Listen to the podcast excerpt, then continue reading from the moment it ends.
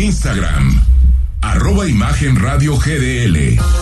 Imagen, más fuertes que nunca.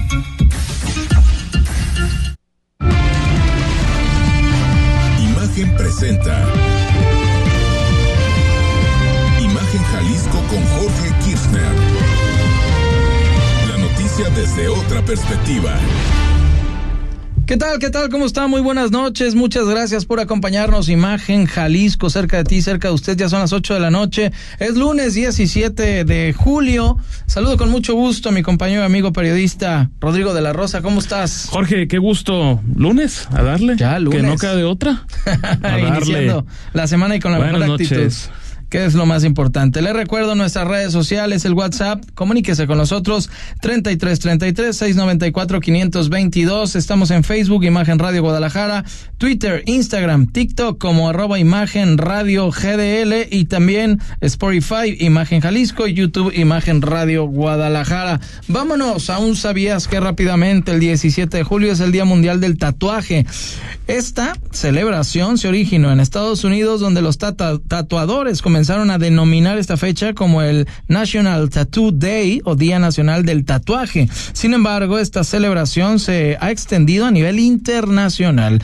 Ese día surgió luego de que los propios tatuadores norteamericanos comenzaran a celebrar este día y poco a poco se fue extendiendo alrededor del mundo. El objetivo de esta fecha es destacar la importancia de plasmar lo que más queremos en nuestro cuerpo con la tinta, la cual es una expresión personal y corporal. ¿Cuál es el origen de estos tatuajes? Bueno, los primeros tatuajes fueron localizados y encontrados en momias de la cultura egipcia, los cuales son del año 2160 antes de Cristo. En aquella época los tatuajes simbolizaban la prevención en peligros a enfermedades y con un significado que era hasta mágico, de estatus o posición social. Por su parte, en Asia los tatuajes surgieron en el año 1000 antes de Cristo, a través de las rutas comerciales de China, Japón y la India. Asimismo, en Japón era utilizado por las mafias, las cuales buscaban expresar de esta manera su lealtad y hasta valentía. Durante muchos años ha existi- ha existido este concepto negativo de los tatuajes e incluso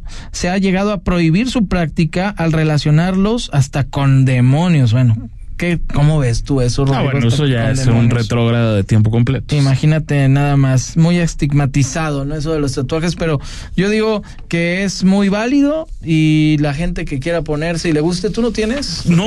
¿tú, ¿tú tienes, No, no, no, no. No, No, fíjate. fíjate. que hasta este momento no, no ha habido necesidad, ya son. ¿Y has jugado con la idea? No, fíjate que, que no. Yo llegué a jugar con ¿Sí? la idea, es decirte, pero no. Pero Por no. X o Y frené. Pero mira, pues hoy es el día eh, importante mundial del tatuaje. Saludos a Julián el carnicero, que siempre nos escucha. Nos le prometimos que le íbamos a mandar un Ah, no, pues muy bien. al buen Julián. ¿Qué cortes te gustan para ver si nos está Ah, escuchando? ya, ah, ya estás ya, ya No, está poniendo la canasta el buen un Jorge, cowboy, un qué? Un Una ribeye. Tú eres de arrachera. Yo, pues, fíjate que no soy tan exquisito con eso ¿No? de los cortes. Bueno, Entonces, me dicen una rachera, un vacío, Ah, adelante. ¿Ya viste, Julián? Saludos. Saludos a Adelante. todos los de la carnicería. Un- ¿Dónde estás, un saludo a don Julián. Bueno, vámonos ya a temas locales de lleno, por favor. La Fiscalía de Jalisco informó sobre la detención de dos personas por el atentado con explosivos en Tlajomulco que dejó a 15 personas heridas y 6 fallecidas. Los detenidos fueron identificados como Sergio, Julián y Samuel y los acusan por homicidio calificado, lesiones, delitos contra representantes de la autoridad y apología. Y habló habló Luis Joaquín Méndez, que es el fiscal, Rodrigo de la Rosa. Eh, Exactamente, y escuchamos lo que dijo en este breve mensaje a través de, de Twitter, porque eso de comparecer ante los medios, pues como que no, ¿verdad? Son dos personas a las que en las próximas horas se les estarán imputando esos delitos con motivo del mandamiento judicial que les acabo de referir, que se obtuvo y que fue obsequiado por parte de un juez de control.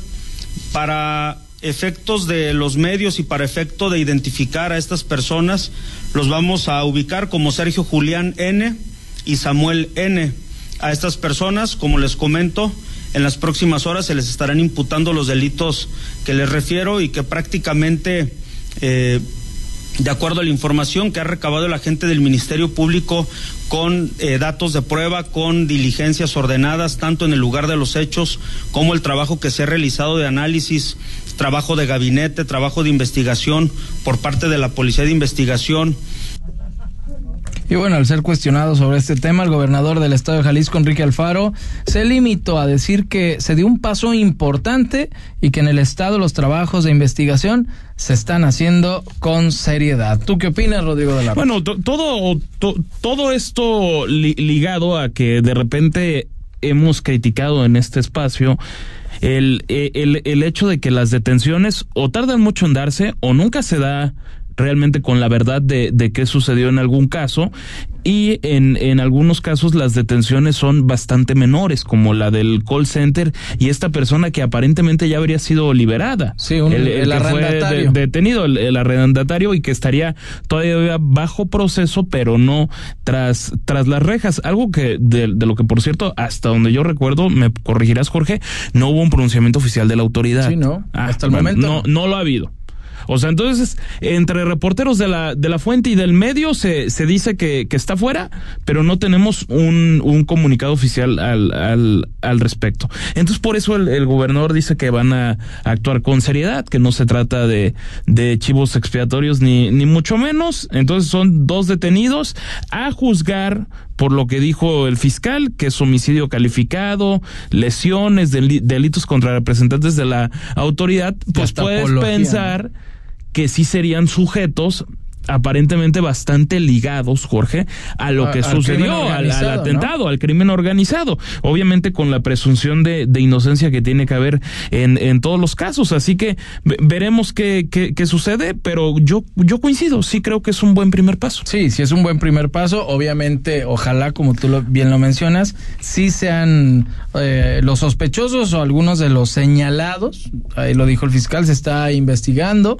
porque pues sí es un tema sumamente delicado y ojalá las indagatorias lleven con estos dos sujetos hacia el fondo, hacia la raíz de quién está detrás o por qué, ¿no? De todo esto. Y porque, porque tenemos muchísimo por, por saber todavía. Sí, claro. O sea, estamos a un abismo de saber realmente qué, qué, qué pasó, si, si es una, una amenaza. A mí me parece de bote pronto, aunque también siempre es muy delicado aventarte a dar hipótesis, pero yo, yo, yo creo directamente que es un tema de yo, crimen organizado, te demuestro de lo que soy capaz de hacer, Estado completo. Sí, o sea, no solo al Estado de Jalisco, a la federación. Sí, claro. Desde, desde Jalisco, donde hay pues problemas más que evidentes en, en, en esto que llaman disputa de, de plazas, ¿no? Desde, desde el crimen organizado. Porque nunca había ocurrido un caso es que jamás, parecido. Eh, es que yo creo que ese es el tema central.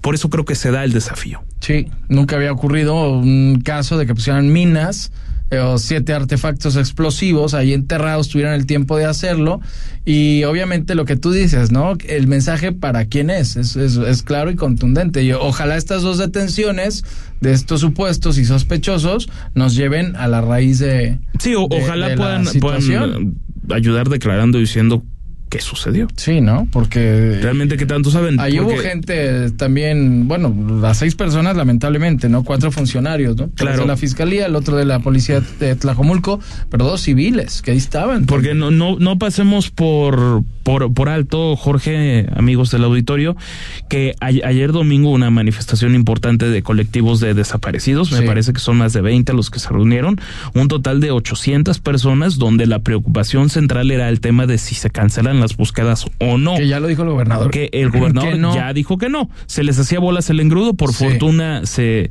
se, se, pudo corregir y, y bueno, veremos hoy, hoy mismo el propio, el propio gobernador Alfaro dijo más bien aseguró, aseveró que lo que se estaba exigiendo en esa manifestación de desaparecidos son protocolos que en Jalisco ya se hacen. Sí, es lo que, es lo que dicen. Nada más que ahí siempre se cae en el tema de palabra contra palabra, lo que te dice la autoridad y lo que padecen los colectivos que buscan hacer queridos. Porque la mayoría de los colectivos, y no me lo vas a dejar mentir, Rodrigo de la Rosa, eh, son por iniciativas propias, sin autoridad.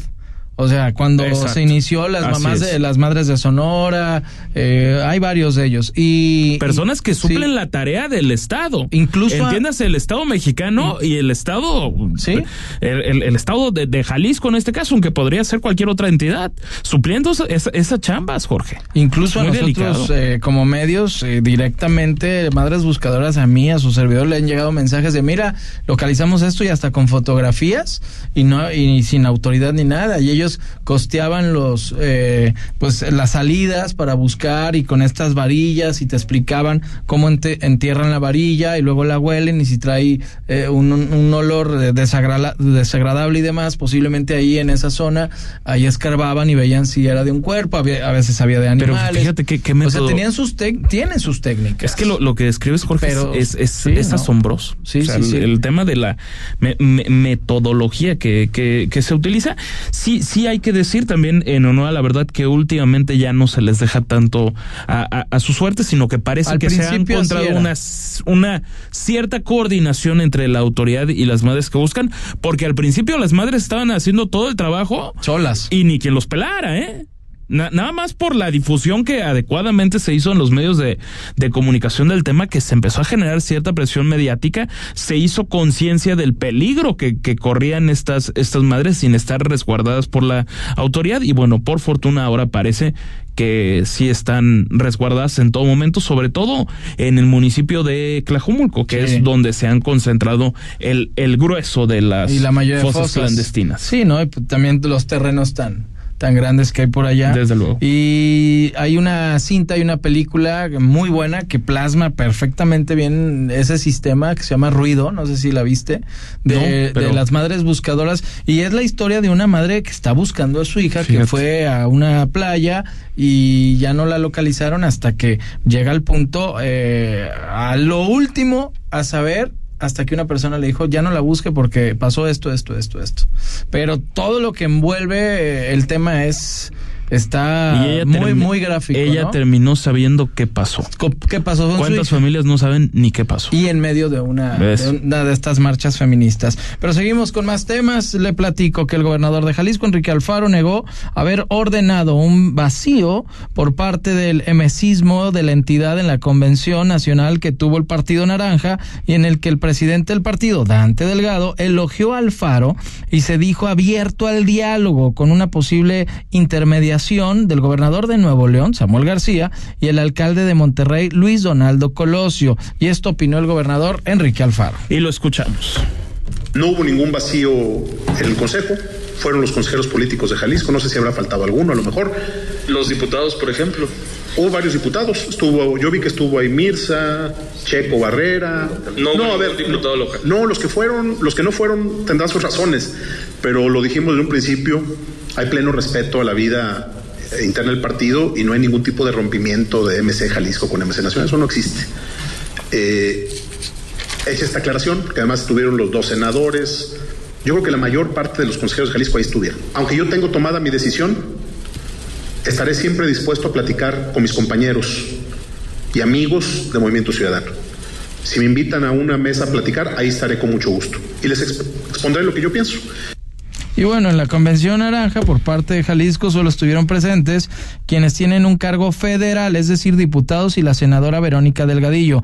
Ningún diputado local estuvo presente. Anteriormente, en otras asambleas, habrían dicho presente en esta palestra los legisladores jaliscienses Mónica Magaña, Priscila Franco, inclusive en diciembre del año pasado, el alcalde de Guadalajara, Pablo Lemos, ahí estuvo hasta de un discurso, Rodrigo de la Rosa. Esto fue en diciembre del año pasado, hace siete meses. ¿Qué es lo que llama la, la- la atención de, eso? El, el gobernador dice que él no dio indicación para que se hiciera un vacío por parte de, Jalisco a la Convención Nacional de Movimiento Ciudadano.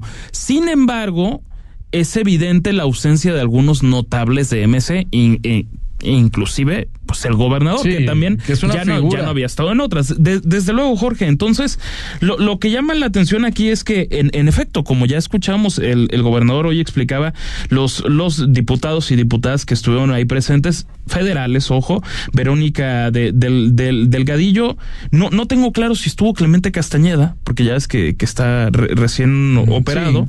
Pero hoy, hoy subí una foto de que ya estaba al 100% tras la operación de, de columna que tuvo hace al- algunas semanas, de la que por fortuna salió bien librado, pero a mí sí me llama la, la atención esto.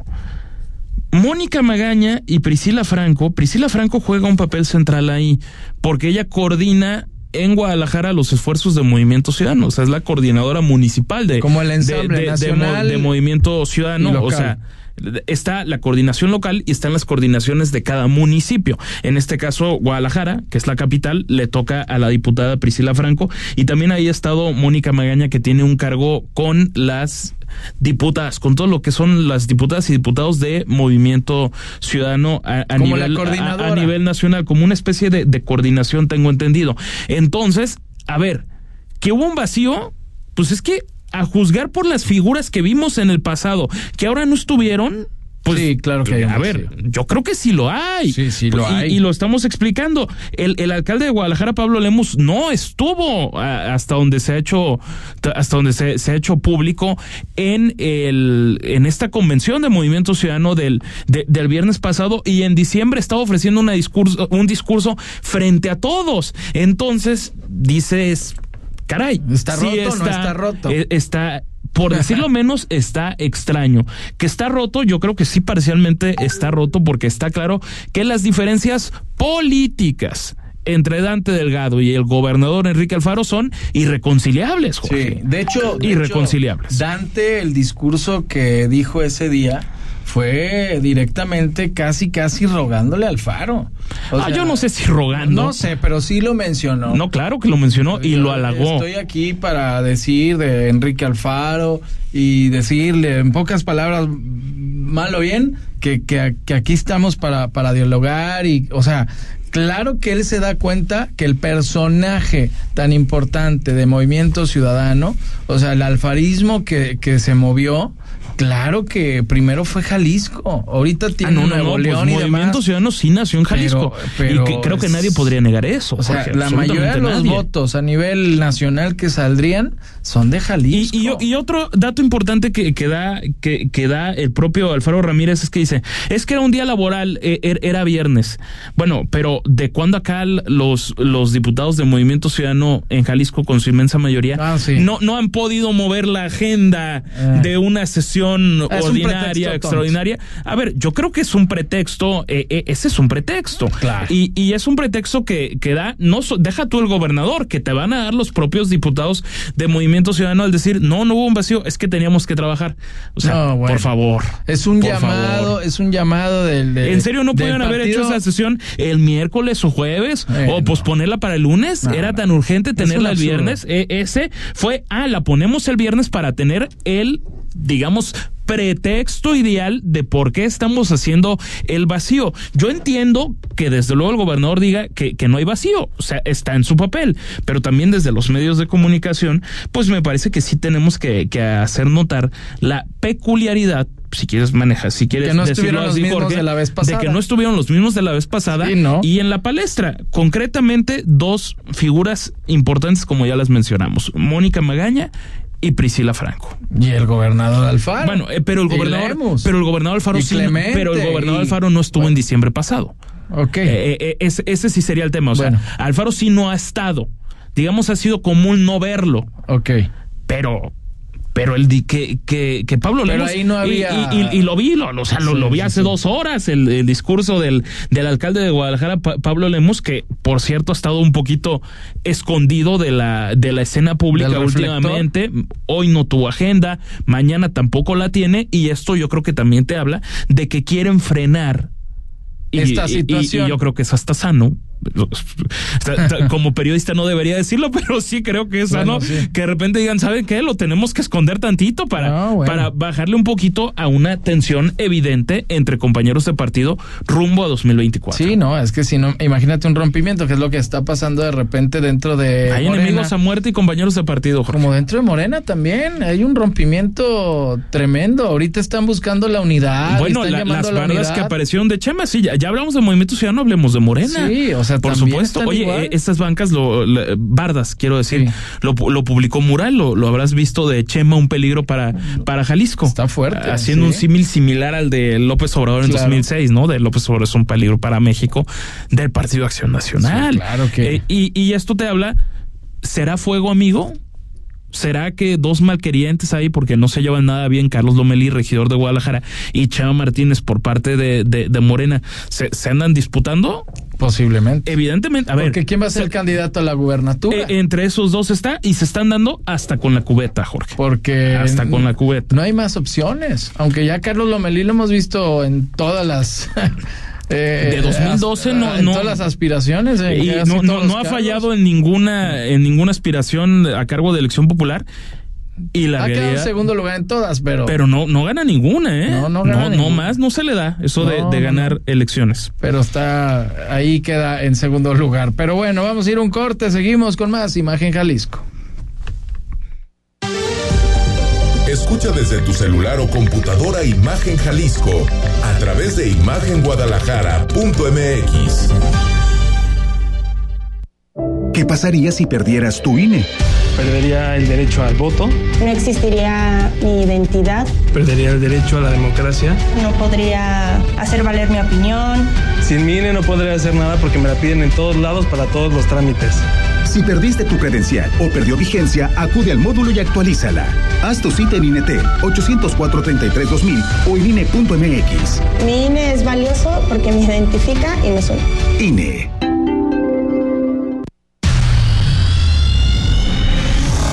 Escucha Imagen Informativa Primera Emisión con Pascal Beltrán del Río. De lunes a viernes, de 7 a 11 de la mañana, hora del centro. El encuentro con la verdad, poniendo a México en la misma sintonía. Cerrar es igual de importante que abrir. Terminar el día con el mejor resumen y análisis es lo que buscamos darte en Ya Sierra con Yuridia Sierra. De lunes a viernes, de 9 a 10 pm, por Imagen Radio.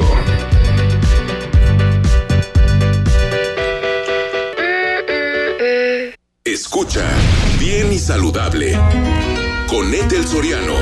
De lunes a viernes a las 15 horas por Imagen Radio. Poniendo a México en la misma sintonía. Imagen. Ponte al tanto y escucha el podcast de Imagen Jalisco en Spotify. Porque mereces escuchar la verdad. Imagen Jalisco con Jorge Kirchner. Qué bueno que continúa con nosotros, Imagen Jalisco, cerca de ti, cerca de usted. Le recuerdo el WhatsApp 33 33 694 522. Nos vamos a esto. La Cámara Nacional de la Industria de Restaurantes y Alimentos Condimentados, la famosa CANIRAC, informó que obtuvo la suspensión definitiva contra el decreto por medio del cual la reforma al reglamento de la Ley General para el Control del Tabaco, que entró en vigor el 15 de enero de este año, y este decreto prohíbe la prestación de servicios o consumo de alimentos y bebidas en las zonas destinadas para fumar y ahí van a inhabilitar por completo su operación. Acción que impactó directamente a la industria restaurantera. Para eso está con nosotros Mario Ábalos, que es presidente de Canirac aquí en Jalisco, que nos va a aclarar mucho más sobre este tema. ¿Cómo estás, Mario? Muy buenas Muy noches. ¿Cómo están ustedes? Qué gusto saludarlos. Muchas gracias por tomar la llamada y acláranos un poquito eh, esta ley antitabaco, ¿en qué les beneficia a ustedes? No, mira, eh, lo primero que me gustaría aclararte es que los restaurantes siempre hemos sido muy solidarios con las cuestiones de la salud y que estamos muy de acuerdo en que existan medidas que a la larga vayan provocando que exista este menos fumadores, que exista menos exposición de los que no fumamos a, a- al, humo. En Sí. parte estamos totalmente de acuerdo y simpatizamos totalmente con el espíritu de la, de la ley antitabaco. El tema de lo que se ha venido discutiendo durante todo este año es que eh, por arriba de la ley del control del uso del tabaco sale un reglamento por la, Secretaría, por la Secretaría de Salud de la República en donde rebasa incluso las propias facultades de esta ley. y donde no existía ninguna posibilidad para que pudiera existir esta actividad de fumar, pero no solo en restaurantes. Este, quiero decirles que eh, entendiendo la ley, pues prácticamente no se puede fumar en ningún lado, no se puede fumar en la calle, no se puede fumar en los estadios. Lugares públicos. En, ni en los públicos ni en donde estás obligado. O sea, no puedes tú ponerte a fumar en un camellón si a, 10, si a menos de 10 metros pasa un, un vehículo. Entonces, es, esta ley creo que fue hecha este, de una forma en que, pues era para no cumplirse, porque finalmente en todos lados fuman, en todos lados la gente sigue fumando, sigue fumando en la calle, sigue fumando en los estadios, sigue fumando en los parques, y los únicos que hemos venido respetando la ley hasta cierta forma somos los restaurantes. Porque ustedes sí los multan. Porque las multas aparte son carísimas. Claro. Estamos hablando de multas de 200 mil pesos a un Ah. millón de pesos. Este, y que la realidad es que en Jalisco yo te quiero comentar que prácticamente el 90% de los restaurantes no permiten fumar. O sea, e- es un tema como que ya habíamos avanzado nosotros, que teníamos controlado. Pero el otro 10%, el otro 5% de los restaurantes hicieron inversiones fuertes para adecuar precisamente sus restaurantes, para adecuar áreas específicas en donde se pudiera llevar a cabo esta actividad. Y a la hora de la aparición de este reglamento, pues prácticamente les imposibilita utilizar esas áreas. Es una inversión que pierden algunos compañeros que hicieron el esfuerzo por tener estos espacios y aparte hay, hay restaurantes que por su propia actividad dependen en cierta forma de las estancias largas, de las estancias donde se pueda quedar un ratito más, donde las sobremesas sean prolongadas y las personas que fuman no pueden estar mucho rato en un lugar si no se les permite. Ah, ahora. Ma- Mario, preguntarte, bu- buenas noches, te saluda Rodrigo de la Rosa. La, la parte de, ya, ya, ya lo decías, eso de, de que no pueden fumar en los camellones, que si a 10 metros, e inclusive de repente a los restauranteros to- como que también les caía la responsabilidad y también a, a propietarios de antros o, o bares, ¿no? De que, ah, no, no, no, es que si una persona está fumando a 10, 15 que metros de tu establecimiento, entonces le, le, le tienes que impedir fumar, ¿no? O sea, como si ustedes tuvieran que hacerla de, de nana de esas personas. Sí funcionaba Claro. así, ¿no? De hecho, el reglamento lo aclara. Los, nosotros como restaurantes somos responsables de la aplicación. Nosotros, ¿por qué tenemos? O sea, nosotros, digo, nunca pensamos en ser supervisores, o sea, somos empresarios, somos restauranteros. ¿De acuerdo? No, para eso tendría que estar inspección y vigilancia municipal, que también tampoco es que, que tenían muchas ganas de tomar ese cargo. No, lo que pasa es que ta- tampoco les corresponde. Exacto. Sí, La ¿no? autoridad municipal. Hasta este momento a la única autoridad que le corresponde es a la federal, ¿sí? Y es a través de, de, de COFEPRIS. Es la única autoridad que, pues, que tiene autoridad en, en esta situación, pero realmente, como lo decía Rodrigo, es increíble que, imagínate que yo te pido que salgas de mi restaurante a fumar. Te pones en la calle y luego salgo a decirte que te recorras Sí, 10 no. metros de la, de la Incongruente. Totalmente. es, es nomás estarnos exponiendo a situaciones complicadas, pero aparte, hay zonas en Guadalajara donde si tú lo quitas de 10 metros de tu puerta, te lo echas a otro.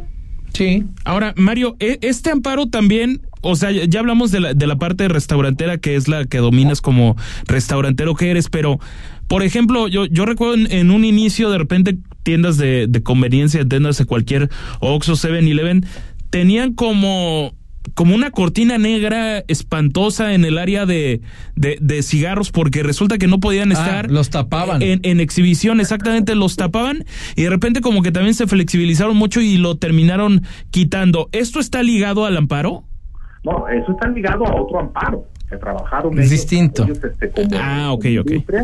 porque obviamente, a ver, estamos sobre, eh, o sea, e- este reglamento se hizo desde un escritorio, ¿no? Sin un conocimiento pleno del- de, los alcances y de lo que pudiera pasar. Claro. Es decir, no puedes no podías exhibir los cigarros, ¿verdad? Sí, no. Tenías que tener supuestamente en trastienda.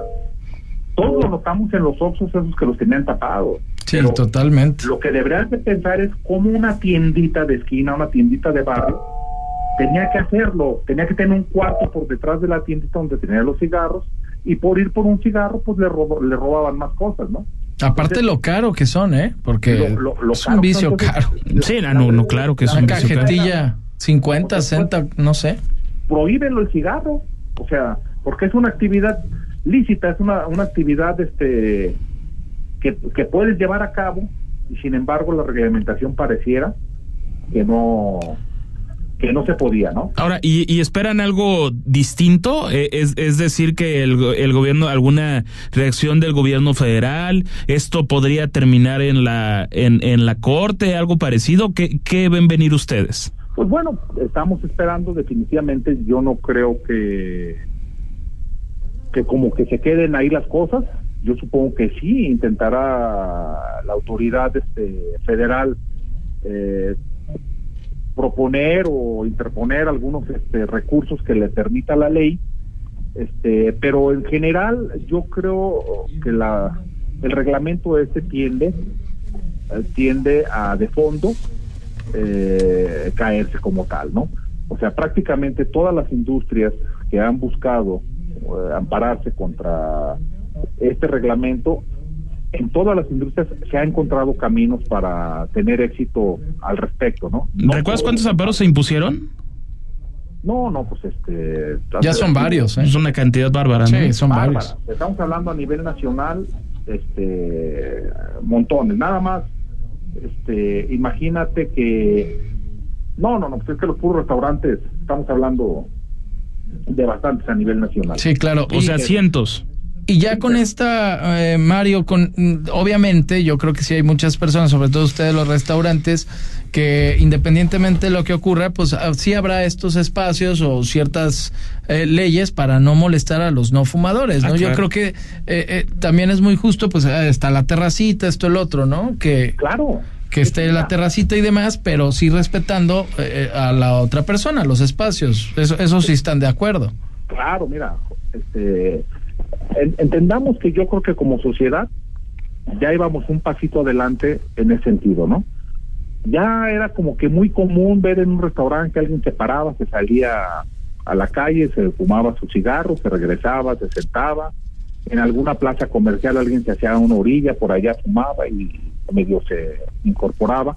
Este, pero también como te lo decía al inicio, hay muchos restaurantes que invirtieron una cantidad importante para modificar sus restaurantes y tener una terraza, tener una, sus espacios. área propicia para esta actividad. Nosotros esperábamos que el reglamento primero adoptara todo lo que venía en la ley como tal, a lo mejor tener un poquito más de, eh, de rigor en algunas cosas para cuidar, proteger más a la gente, pero no cambiar totalmente eh, las políticas, ¿no? De decir, ahora técnicamente no se puede en un restaurante, cuando creo que estamos en una etapa como sociedad de que si a ti no te gusta comer donde hay un animal o una mascota, pues no entras a los restaurantes sí, por supuesto, ¿no? mascotas, ¿de acuerdo?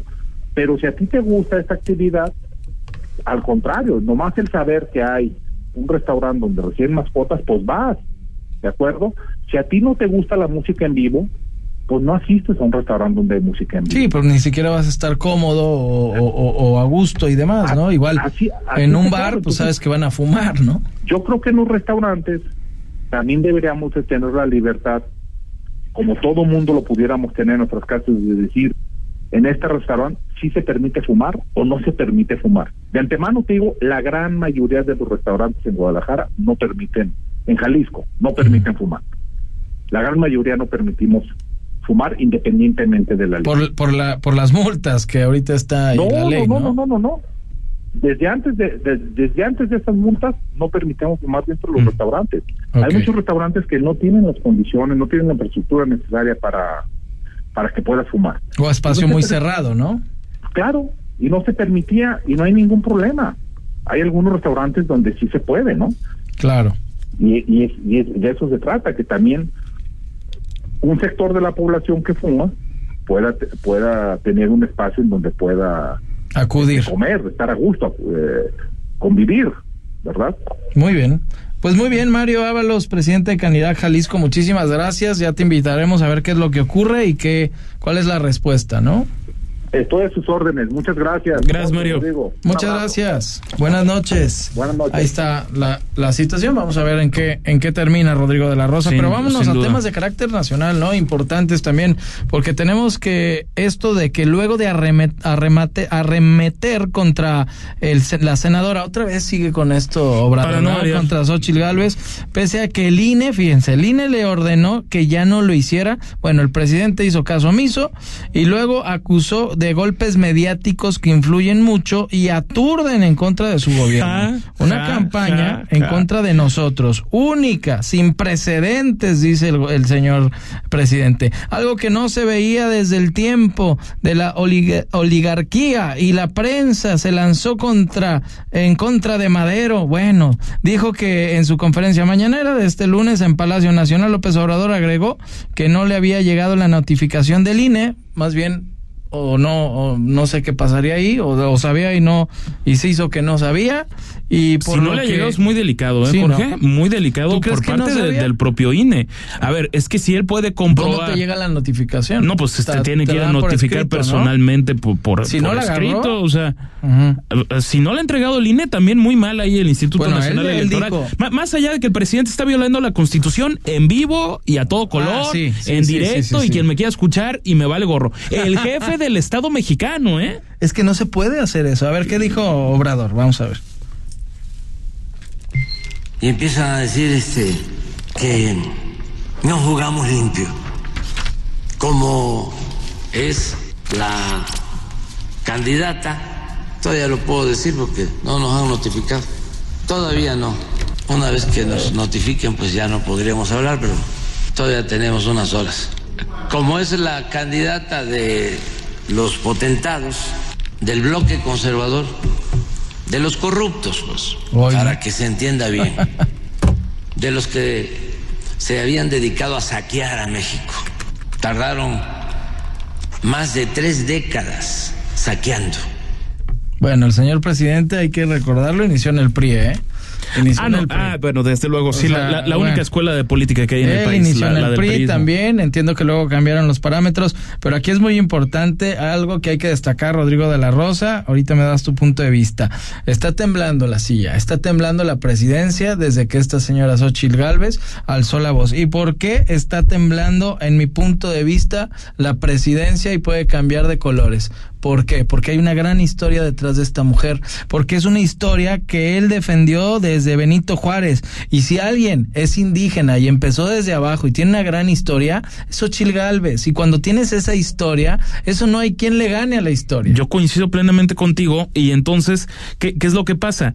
Que al ver que tiene una, una historia y en- entonces en la política tienes que vender esa historia por Claro. parte de la oposición y por otra parte tienes que hacer la, la campaña de contraste, que es lo que ha empezado a hacer el, el, el bloque del oficialismo, desde los periodistas que ahora se dedican a la, a, a la propaganda del, del, del morenismo y pasando por, por youtubers y pasando por intelectuales, los intelectuales orgánicos del Sí, Obradorato, claro. pues como López Obrador le encanta decir a los intelectuales que no forman parte de su de, de, de su clan, entonces inicia esta campaña de contraste de que es de decir, no, no, no, es que Xochitl Galvez no es alguien que venga de abajo, es evidente que viene de abajo, Viene pero de eh, abajo. eh, ellos no se enfocan en decir si viene de abajo o no, ellos lo que se enfocan en quererte vender que hay una historia de corrupción detrás de esos contratos Que de no han podido 1.400 comprobar. millones de pesos entre, se- sobre todo sector privado. 114 y- millones, eh, 115, ¿no? eh,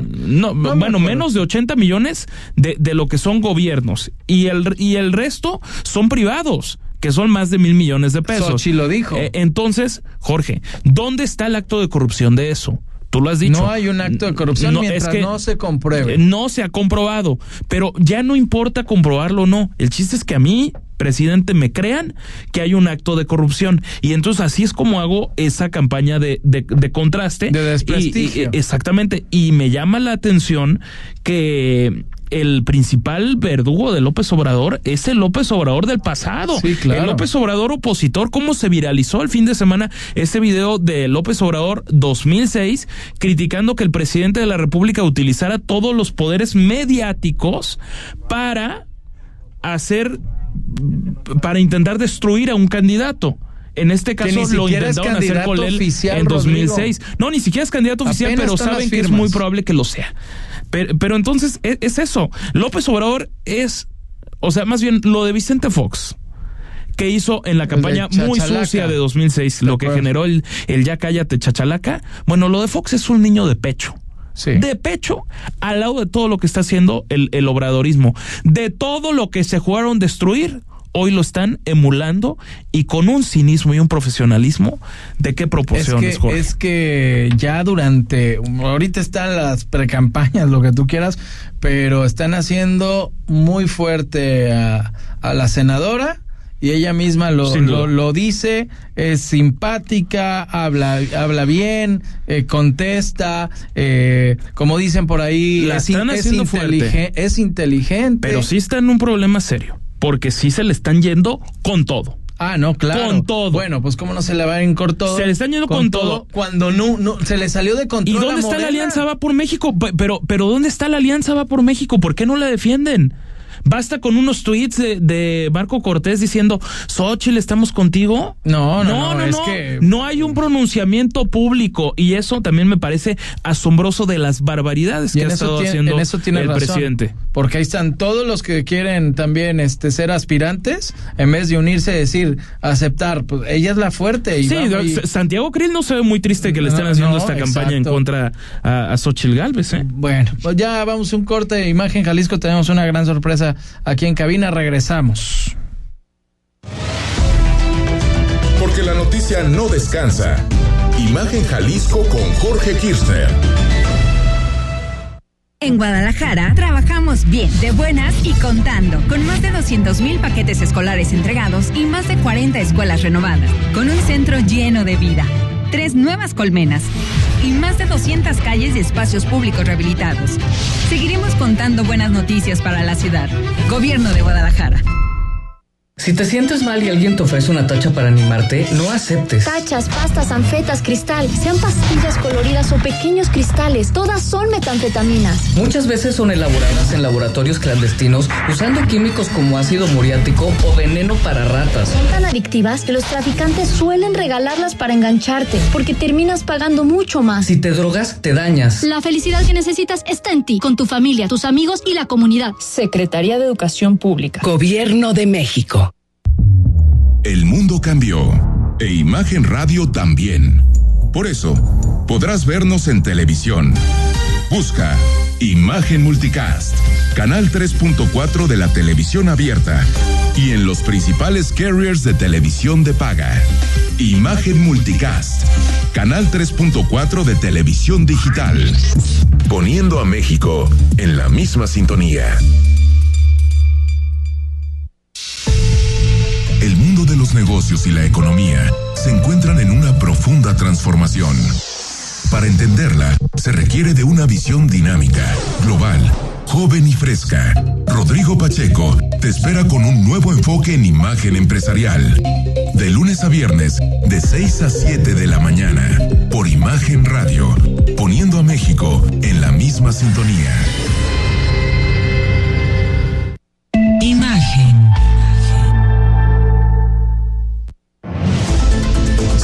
En TikTok, arroba Imagen Radio GDL. Periodismo con credibilidad. Estás escuchando Imagen Jalisco con Jorge Kirchner.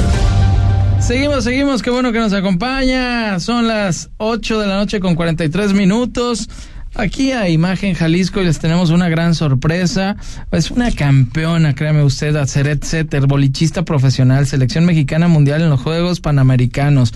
Esta es parte de su trayectoria, le voy a platicar un poquito de ella. Juegos Panamericanos en 2011, subcampeona internacional en el evento de parejas, Mundial de Chipre 2012, tercer lugar individual en el Mundial, Juegos Centroamericanos en, en Veracruz en 2014, subcampeona en el evento individual, subcampeona en parejas, tercer tercer lugar en temas en ternas, campeona en equipos, Juegos Centroamericanos en Barranquilla, eso ya en Colombia 2018, campeona en equipos, tercer lugar en parejas, tercer lugar en tríos, Juegos Panamericanos allá en Lima en 2019, subcampeona, bueno, ha hecho de todo esta, esta joven, esta apatía y últimamente logró, logró algo maravilloso para Jalisco y para México a nivel internacional. Te saludo con muchísimo gusto, Aceret. Buenas noches, ¿cómo estás? Hola, buenas noches, muchas gracias. Gracias por esta invitación y por la introducción.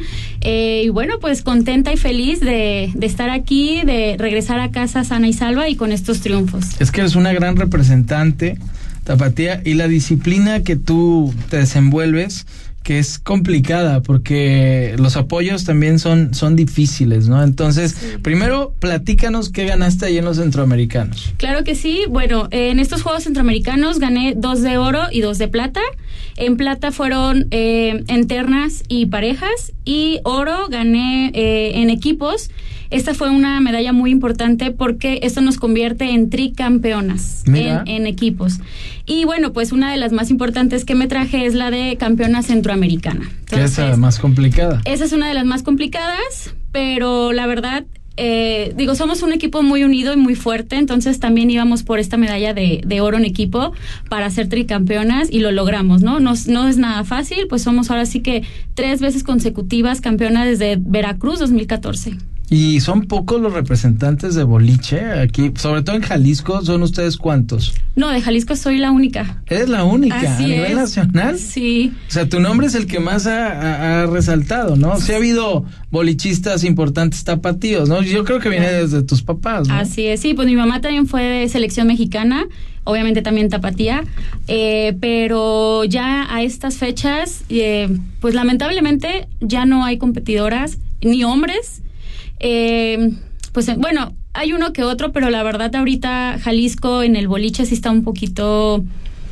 Eh, ¿Rezagado? Sí. ¿Y a qué se debe? Eh? Si, si hay buenos representantes como tú, hay diferentes lugares, Rodrigo de la Rosa, que podemos ir a, a jugar un bolichito, ¿no? Pero, ¿qué sucederá? quizás se termine por ver mucho como un hobby, son pocos los que lo hacen a, a nivel profesional a, hacer, pero también yo yo yo preguntarte, no sé cómo lo veas, Jorge, la, la, la, parte de los apoyos que ya mencionábamos, porque en, en, el, en el fútbol, bueno, está bien, entre privados, con todo y, y, y, y, todo, y todo maravilloso, pero sí, sí me llama la, la, atención que cuando hay una medalla como las que tú obtuviste o las que obtuvieron otros, otros compañeros tuyos, otros atletas profesionales, de repente le da mucho a, los gobiernos por colgarse medallas, cuando más bien es a pesar de ellos lo, lo, lo que, lo que está sucediendo con, con, ustedes al no tener ningún tipo de, apoyo. Así es, la verdad, eh, una de las respuestas que tú, que, tú comentaste o que dijiste de por qué ya no hay jugadores es falta de apoyo. La verdad, el boliche es muy caro, eh, es costoso la, el lineaje, entonces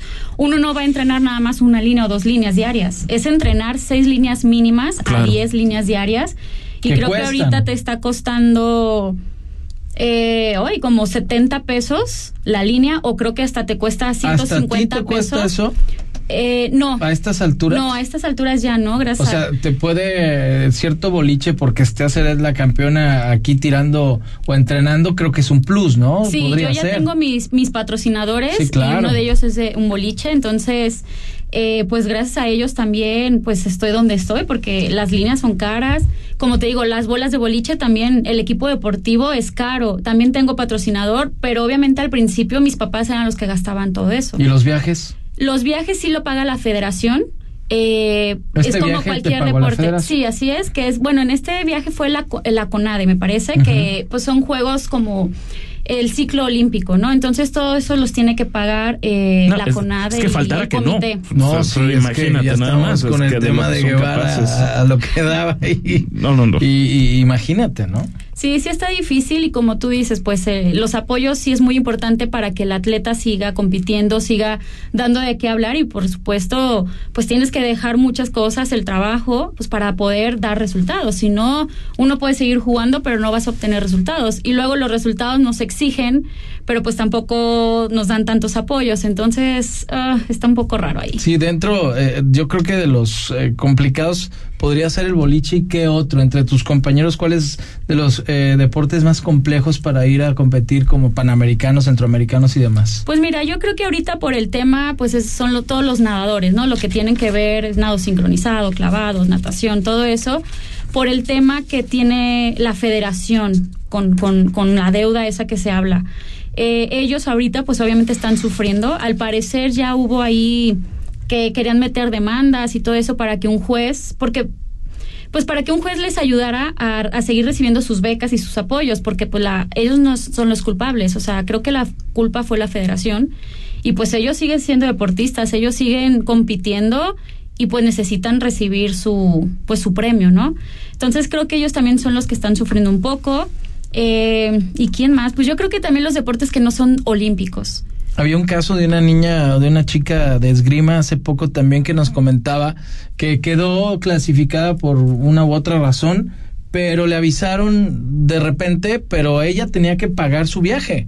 No sé si, si, terminó yendo o no, pero creo que son de esas situaciones que a veces los papás costean para que los hijos este pues se desarrollen también, ¿no? mucho tienen que ver la, la, familia, el estar ahí, el llevarte al entrenamiento, pero a final de cuentas quien quien pone o quien se enaltece, como decía Rodrigo de la Rosa, pues es el, el Estado, porque a final de cuentas su trabajo hace que, que, que los deportes en Jalisco, a nivel nacional e internacional, pues se, se vendan de buena manera. Pero, ¿no? en, en, este, en, en este caso siempre se, se habla de Jalisco como la, la máxima, la, la, máxima potencia que se cansan de, de, ganar, más bien no se cansan de estar gane y gane la, Panamericanos, no, y la, la, Olimpiada Nacional, Jorge. Jalisco dominando a lo largo de, de muchísimos años. ¿Qué, qué, ¿Qué se está haciendo diferente? O sea, ¿por, qué en Jalisco pareciera que el deporte vive una realidad quizá complicada, pero menos complicada que otras entidades? Mira, yo, yo creo, y bueno, yo estoy de acuerdo en eso, que eh, Jalisco apoya mucho al deporte eh, CODE ha sido, bueno, pues yo estoy desde chiquita en los en el Tiene buenas instalaciones. Tiene buenas instalaciones, buenos entrenadores. Eh, sí, sí hay apoyo. Eh, por ejemplo, a mí, yo como ya pertenezco a la CONADE, que ya soy selección mexicana, eh, CODE no tiene como tal becas deportivas para nosotros, o sea, becas económicas. Ellos más bien se enfocan como en lo que viene, o sea, ellos están sacando mm. Eh, atletas buenos para un futuro. ¿Qué es la beca presidente? De repente les dan que no pagan una mensualidad y demás y sí los apoyan, ¿eh? Sí, ellos nos apoyan. Este, por ejemplo, el viaje a nosotros, la CONADE nos se hace de, bueno, de nosotros, hace cuenta, se hace responsables de Ciudad de México a donde viajemos. Pero para viajar a Ciudad de México necesitamos también viajar de Guadalajara a Ciudad de México. ¿Ese tú lo pagas? Eso, la verdad, me apoya el CODE. Ahí ellos, sí, mm. a mí ellos me apoyan, no? lo sé, ahí sí yo no puedo hablar porque pues porque estoy hablando de mi caso y a mí sí me apoyan, la verdad ha sido ha, sido un buen apoyo. Sí hace falta a lo mejor una beca deportiva en CODE para para los que son ya de alto rendimiento, ¿no? este o algún fideicomiso que pueda existir para para nosotros los que seguimos dando pues dando de qué hablar. y, dando medallas. Y, cuántos bolichistas son en México a nivel nacional o sea tú eres la única de Jalisco por lo menos que ha logrado hay muchos y muy buenos pero que ha llegado a estos niveles eres tú. Pero cuántos habrá a nivel nacional bolichistas cuántos compañeros son de ustedes 10 11 o son muchos son muchos, pero por ejemplo, se hace, para poder ser selección mexicana, se hace un nacional. Y en ese nacional solo quedan seis seleccionados. Tú estás entre los seis mejores Exactamente. Entonces, en hombres varía más como de que cambien cuatro, cuatro lugares y solamente dos normalmente son los mismos. En las mujeres es al revés. Normalmente cinco somos las mismas y una es la que cambia. Entonces, una se va. Sí, una se va y entra otra. Eh, no, la verdad, no, siempre he estado, madera, ¿no? Sí, no, siempre he estado ahí desde mis 16 años, entonces, pues es algo... ¿Y qué ha sido lo más complicado en tu carrera como bolichista? Ay, pues mira, puede ser, eh, pues obviamente la pérdida de mi papá, que tiene que ver mucho, pues él siempre estuvo con nosotros, eh, siempre me apoyó, siempre a mi mamá también nos, ¿En qué año fue eso? Hace dos años. Hace poco. Sí, hace poco. Sí, yo me acuerdo, pues ya ves que mi hermano Sí. también, Ahí en el bueno, como tú y mi papá, son bolichistas, pero Así es.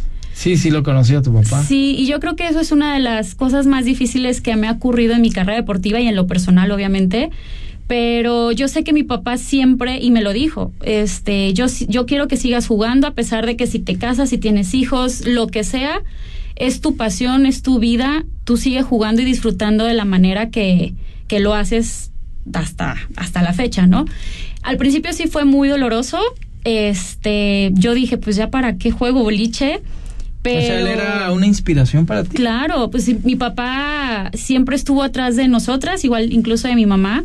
Este, y pues al no estar ahí en el boliche, porque él era gerente de los boliches, pues obviamente yo siempre lo veía atrás de mí y él me, a veces me corregía y me decía, no, Acereta, si no, este, y pues a la hora de yo regresar a entrenar, porque en enero fallece mi papá del 2021, y el nacional de primera fuerza para poder ser selección mexicana es en abril. Entonces yo tengo tres meses más o menos, pues para, nada. pues para nada estar tiempo, mentalmente bien, físicamente bien y con ganas de jugar boliche. ¿Y la verdad, pues no tenía. En esa nacional quedé en sexto lugar, o sea, sí quedé dentro de la selección, pero sexto. O sea, fue de Estabas muy. La verdad, sí. Yo soy de mente muy fuerte y en esa vez yo estaba desconcentrada. Solamente dije, bueno, voy a quedar en la selección por ti, papá, pero yo no me sentía yo. O sea, si estaba en otro lado, mi mente, pues cada vez que tiraba o volteaba, yo quería ver a mi papá.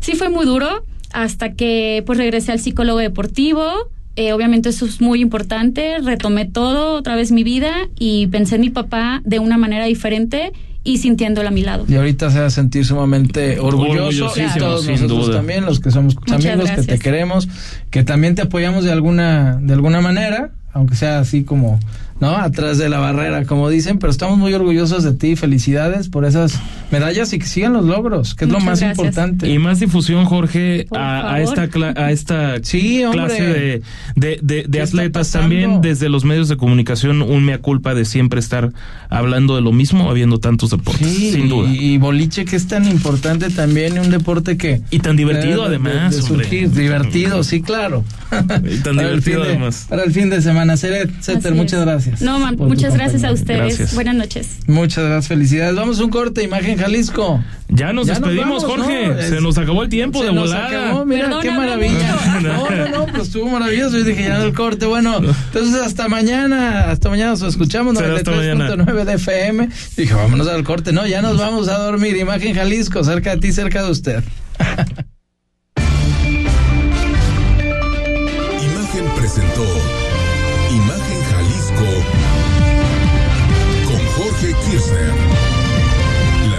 desde otra perspectiva.